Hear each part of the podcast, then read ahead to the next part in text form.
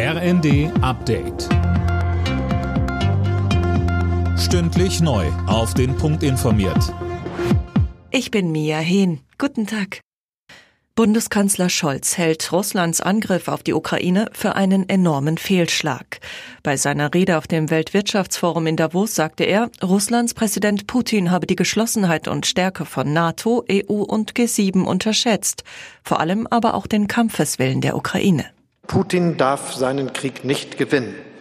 Und ich bin überzeugt, er wird ihn nicht gewinnen. Schon jetzt hat er alle seine strategischen Ziele verfehlt. Eine Einnahme der gesamten Ukraine durch Russland scheint heute weiter entfernt als noch zu Beginn des Krieges, auch dank des beeindruckenden Abwehrkampfes der ukrainischen Armee und Bevölkerung. Unterdessen meldet die Ukraine schwerste Kämpfe im Osten des Landes.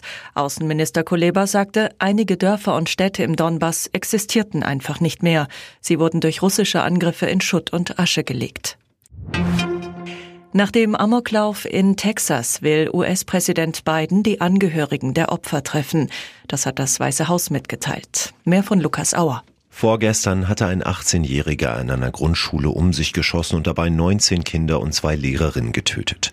Seine Tat hat er kurz vorher offenbar auch einem Mädchen aus Frankfurt angekündigt. Beide sollen sich über einen Chatdienst kennengelernt haben. Auch auf Facebook kündigte er den Amoklauf an, allerdings ohne den Namen der Schule zu nennen.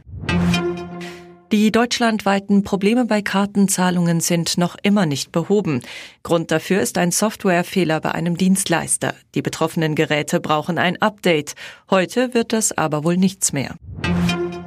Real Madrid bleibt der wertvollste Fußballclub der Welt. Das geht aus einer Berechnung des Beratungskonzerns KPMG hervor. Auf den Plätzen zwei und drei folgen Manchester United und der FC Barcelona. Wertvollster deutscher Club ist der FC Bayern München auf Platz vier. Alle Nachrichten auf rnd.de